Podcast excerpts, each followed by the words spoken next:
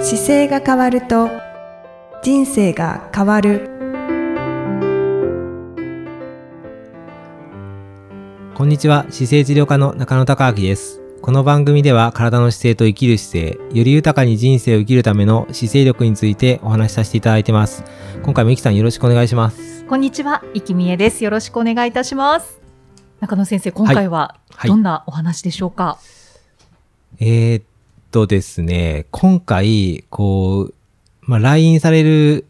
患者さん向けにこう僕体の取扱説明書っていうのを作ってはい、で、どんなことしたらいいですよっていうのを、まあ、ステッカーでこう貼ったりしながら、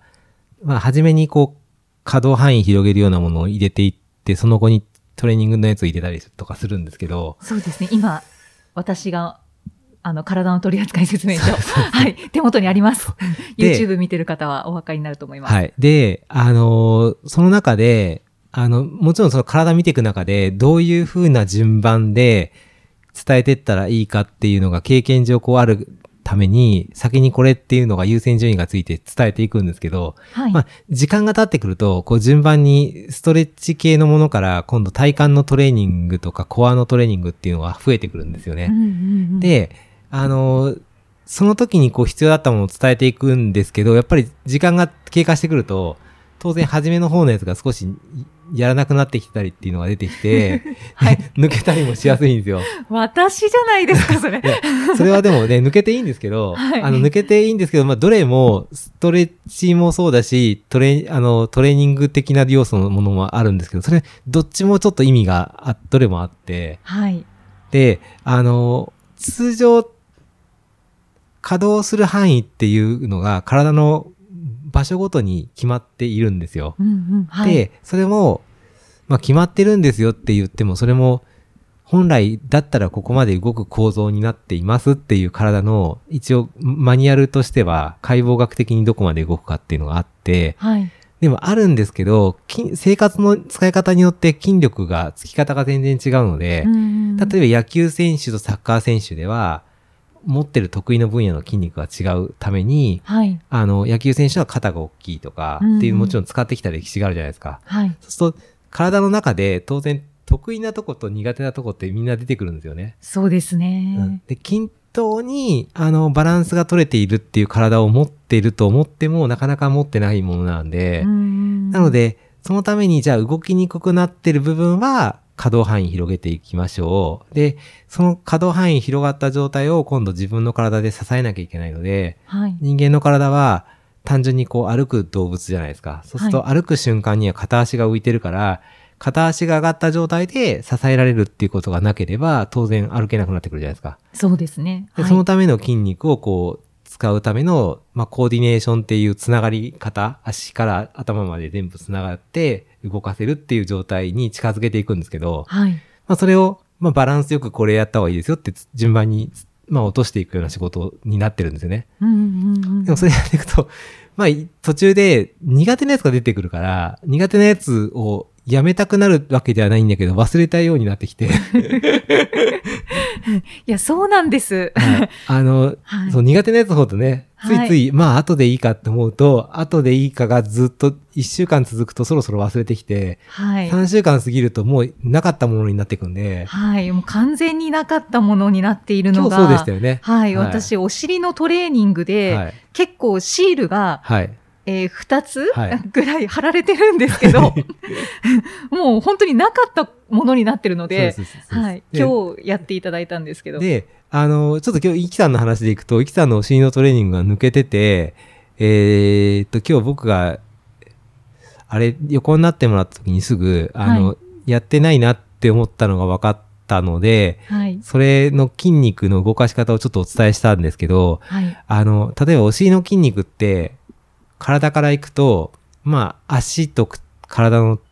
つながる部分じゃないですか。はい、はい、で、その部分で、足を、例えば前にボール蹴るように動かしたりとか、うんうん足後ろに下げたりとか、横に動かしたりっていう、あの、股関節が、なの関節、股関節の、に足がついてくるから、はい360度動くわけですよ。うーん、そうですよで、ね。 360度動くっっていうことは360度動かせばいいトレーニングになるんですけど、はい。通常使いやすい位置だけですると、その360度全部動かないので、うんせめて4方向に分解して、前、後ろ、横とか、って分ければ、少なからず使えるようにはなってくるんですよ。はい。で、はい立体的に、あの、本当にだからダンスしたりとか、あの、ミュージカルとかで踊られるプロの方たちは、当然その状態でバランス取ってくるので、うんあの、バレエがあるじゃないですか、女性がいる。あのバレエの動きなんかは、片足ついて片足上がって、自分の体前倒しながらバランス取ってるようなイメージするじゃないですか。うんあれがやっぱり理想的な体幹のトレーニングだったりあすーる。し、体のいい使い方なんですよ。はい。なので、バレエをされてる方の動き方なんかが、大人になったおじさんでもできると、すっごいいいと思います。うん。ちょっと私の話で恐縮なんですけれど、あのー、今日お尻のトレーニンはいグを改めて、はい中野先生に教えていただいたんですけれど、はいはいその、最初に教えてもらった時に、はい。あの、自分の家でやった時に、はい。すごくきつかったんです。はい。で、これすっごい嫌な気分になると思って、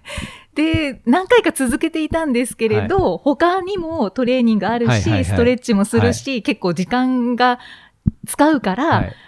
じゃあこれまたあの、 できる時にやろうみたいな感じで結局おざなりになっちゃったんですけど。ちょっとね、それ、それ聞くと、やっぱり一個僕自分の中でちょちょっとミスしてるなと思ったのは、はいあの、イキさんにそのトレーニングを教える段階で、このトレーニングが、イキさんがなりたい姿といかにつながってるかを伝えてなかったと思う、多分。本当だったら、、あの、イキさんがなりたい理想的なスタイルに近づいて、体幹が安定して、登山でも疲れない体になるために、楽に降りてきたりするには、このトレーニングいりますよって言えばはいよかったんですけど、あーあーそのところが抜けてると、単純にただの辛いトレーニングだけ浮いてくるんで、 これは何のためにやるんだっけっていうのが、ああーの、今弱点ここです。これが変わると、こんなにいいことが起こります。だからやった方がいいですよって、実際やるの僕じゃないから、はい。あの、やりたくなるように、もうちょっと仕向けなきゃいけなかったなと思うん ですよ。そうすると、あの、やってて、あ、変わってきましたが繋がって、やってるといいことが起こるかもとか楽しいかもってなって、やるのが当たり前になるんですよ。あでーそこの、そこのデザインが多分本当はもうちょっと丁寧にタイミングよくいってると綺麗に流れたはずなんですよね。あーそうすると忘れずに、あの一応そこを目指してはいつもいるんですけど、はい。まあいろんなケースがあるから、そこ漏れちゃったりする時もああるんで、まあ戻ったり、今日みたいうんにじゃあここ抜けてるなと思ってまたやったりってするんですけど、はい本当は理想はそれです。で、それであー本人がなりたい状況に近づくためにこれだよってやって、やってくれるっていう形がはまればは、い一番いい形ですね。そうか。まあ、うん確かになんかこう理想があれば、そう。きつくても、その理想に近づきたいと思うので、はい。うん、やり続けられるかもしれないで すね。そう、それがね、やっぱり、よくあるのが、そのストレッチと、あの、体幹のトレーニングって、一緒にやる必要があるんですかとかもあるし、スストレッチだけやってちゃ、やってちゃダメなんですかって聞かれることもあるし、確かにそれは私も、あの、じゃあトレーニング入れていきましょうかって言われた時にうん思いました。思いました。はい。で、あの、ストレッチだけでも、いあのー、100歳までいかなかったらいいんですよ。例えば、ば、あの、柔軟性だけあればいいっていう状態でもいいんですけど、あの、体って、支えなきゃいけない状況が出てくるじゃないですか。はい。そうすると、支える力があった方が、あの、余裕で体をコントロールできるので、だから、ぐっと例えば、あの、大きなものを持ち上げる瞬間がいつもあるわけじゃないけど、持ち上げられるような力がある人が軽いものを持つときは、すごく丁寧にしっかり体を使って動かせるから、はい何もトラブルを起こさないんですよ。ら、ななの、で、いつも使ってる以上に目いっぱい使う瞬間っていうのがやっぱりちょっと必要で、はい、はい。それがちょっと体幹のトレーニングだったり、筋トレに近い状態だったり、ままあ、走ってすごい追い込んでもいいんですけど、そこまで追い込んで走ったりとか、ものすごい登ったりっていつもできないじゃないですか。そうですねそう。すると、それに近い時の体の使い方のために、例えば、プランクみたいにちょっと体支える練習してみようとか、うんうんうんああいう使い方の時間がどうしても必要で、はいはい。ストレッチだけだと可動範囲だけ広がってくるんで、どんどんどんどんしなやかにはなってくるけど、支える瞬間がないので、はい、はい。いつも持たれたくなるんですよ、人に。ああ、はいはいはい。なんか芯がない状そう態いでつすね、も持たれてる方が楽な体になってしまうために、そこが、あの、体幹というか体をぐっと安定させる筋力と柔軟性の両方があると最もいい体ですね。うんうんうんだからどっちも重要ですね。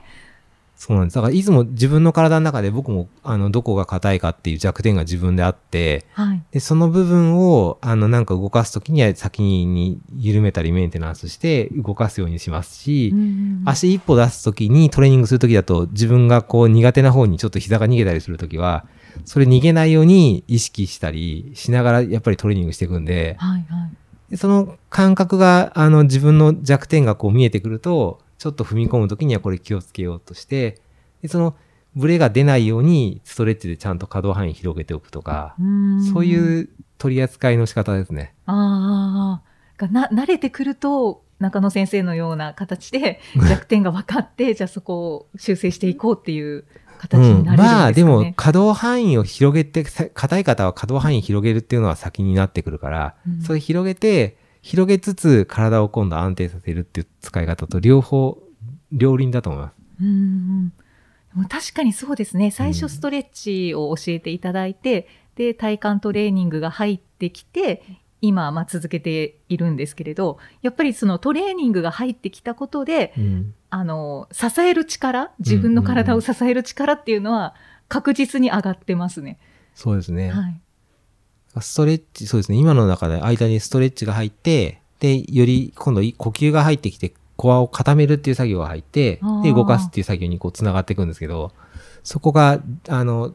繋がった方がやっぱり実感しやすいので、うんうんうんで、姿勢はいつもこう上に引き上げて起こしていることによってちゃんとおらお腹に体が、力が入るので、はい、そのお腹にちゃんと力が入っている状態であればいつもいいんですよ。なのでうんう、んちょっと体幹のトレーニングなんかをすると、いつも体のお腹の感覚はすぐ手に取るようにわかるのうんうでん、そうですね。なのでいつも、あの、おへその下にこう力がある感覚で腰を立てた状態でせ生活したり仕事したりができるような状態を保つっていうことができるのでう、んでちょっと頑張るっていうところはその日々の中で意識するっていうところですかね。少しね、そうですね、トレーニングとしてのものをちょっと入れた方が、そのお腹の感覚は意識しやすいんですよね。 はいはい。だからちょっとだけ、あの、体を使うっていう作業が入るだけで随分、なんといってもあの、現代は快適すぎる環境しかないから、ああの、重いものを朝から持つような環境だったら、そんなに気にしなくてもできちゃうと思うんですよ。あ。うん。でも、力作業なんかないじゃないですか。そうですね。なの、で、その力作業がやるかのような状況っていうので、例えば自分のスクワットでもいいでいいですけど、プランクでもいいし、腕立てでもいいんですけど、自分の体をちゃんと使うっていう動作を入れることで、本来の体のスイッチが入るんですよね。はいはだい。からそれをちょっと、あの、感じにくいなと思ったら、ちょっとチェックして入れてあげて、で、生活する中で使ってっていう動作が必要ですね。うん。そうですね。はい。これをじゃあ、続けられるのかなって 不安になってる方も結構いらっしゃると思うんですけど。あの、だから、あれですよ、ストレッチとコアのやつで、えっ、と、この間、患者さんで面白かったのは、キックボクシング始めた女性の方が、はい。キックボクシングの、あの、暗闇で蹴ったりするキックボクシングがあって、あそこでキックボクシングした後に、いっつもこ、あの、なんか力が、なんだろう、お腹が、ち腰が、芯がないような感じで、ふにゃふにゃするっていうような訴えをされてる方がいて、はい。その方なんかは、その体幹を締めるっていうアクションがないまま蹴る動作をしてるので、うん。あの、足だけでなんとか蹴ろうとすると、足先だけの作業になっちゃうから、腰がすっごい振られるんですよ。ではい本当はお腹を締めるっていう作業があって蹴ってくるんですけど、うんそういうのって、あの、インストラクターとかやってる方たちにとっては、そこまで抜けてる体を持ってないから、簡単にプログラム上は、できてるもんだと思ってやるんですけどあ、ープログラムの中でやっぱり抜けてる、初心者にとっては抜けてるんだなと思って、はいはい。そういうのが、あの、気づいたりしましたね。ななので、ちゃんと体幹のトレーニングっていうのをその人には処方して、あの、や、今やっていくとこれが経営やすくなるから、あの、蹴った後にふにゃふにゃしなくなるからやってくださいって言って伝えましたけどう、んうんうん、大事です、ね。そういう、うん、そういうのもいっぱい出てきてますね。うん、インスタとか見てても、うわって思う瞬間いっぱいありますもんね。 これは、いや、いっぱいあります、いっぱいあります。だから、腰痛治すためのなんとかとかで、こんなのできたら腰痛になってないよって思うやつだっていっぱいあるし、あーあ、の、まあ、若い方が、だいたいインスタとかだと多いかな。20代とかの方がやっぱり多いので、インストラクターで。はいやってるけど、その体がないから痛めてるんだよって思うような設定はたくさんありますね。ああ、そうなんで すね。だからまずはいストレッチで体を柔らかくして、そうですね。ちょっとだから体の不調って、あのそうですね。なんか今の、今の SNS 見てると、あの、治したい先生たちが20代とかで若い方たちがいっぱい伝えてる中で、本当に体壊す方って40代から上なので、はい層のギャップがあって、うんうんあのそ、そこまでいきませんよっていうやつがたくさんあるのが、いすごい気になりますね。ああ、うーん、難しいところですそうね。ですねまあでも、あの、ストレッチと体幹トレーニングはどっちも必要なので、はいあの、両方バランスよくやってもらって、やりづらい苦手なやつを特にやった方がいいですよっていうのうんうんがはい、テーマですかね。そうです今回のうね。んそうですね。やりにくい時はちゃんと適切な手順があるので、順番にこう丁寧にやって積み上げることが大事で、バンとステップアップした動作で難しいことをしようとすると、やっぱそれはそれでできない動作になっちゃうので、はい、はい。やればできる動作なのか、すごくできない動作なのかだけはちょっと仕分けなきゃいけないですけどう、んうんうんでも適切なあの順番でゆっくりやればちゃんと強化されていくので、いや本当に、 はい。腕立てを今私してますけど、はい最初3回とかから始まりましたから。今何回でき ますか 今は、えっ、と、膝をつけてですけれども、う膝をつけて、膝をちょっとこう、下の方に、遠くの方うんうにん。つけるようにしての、はいはえー6回。 あはいはいはい。膝倍になっをてるん ですね。そのままつけて、はい。はい。えっ、と、遠くにしなくって、つけたままだったらもう10回。うんうんうん。はい。それ週何回やってますそれは週2回ぐらいですか二回ね。それ3にすると、もっと加速度的に伸びますよ。そうで すよね。はい、でも本当にそうそういうあの、はいちっちゃい積み重ねで、はい、続けられてます。ぜひ、はい。そんな形で、あの、ぜひストレッチも体幹トレーニングも大事ですよということで、はい、はい。今回は、こんな回ですね。はい、ありがとうございます。はいありがと教うございえていますただいてはい。また次回もゆきさんとお送りしていきたいと思います。ありがとうございました。ありがとうございました。この番組では姿勢や体についてのご質問そしてご感想をお待ちしておりますご質問とともに年齢体重身長性別をご記入の上中野生態東京青山のホームページにありますお問い合わせフォームからお送りください体を見直す時間は人生を見直す時間である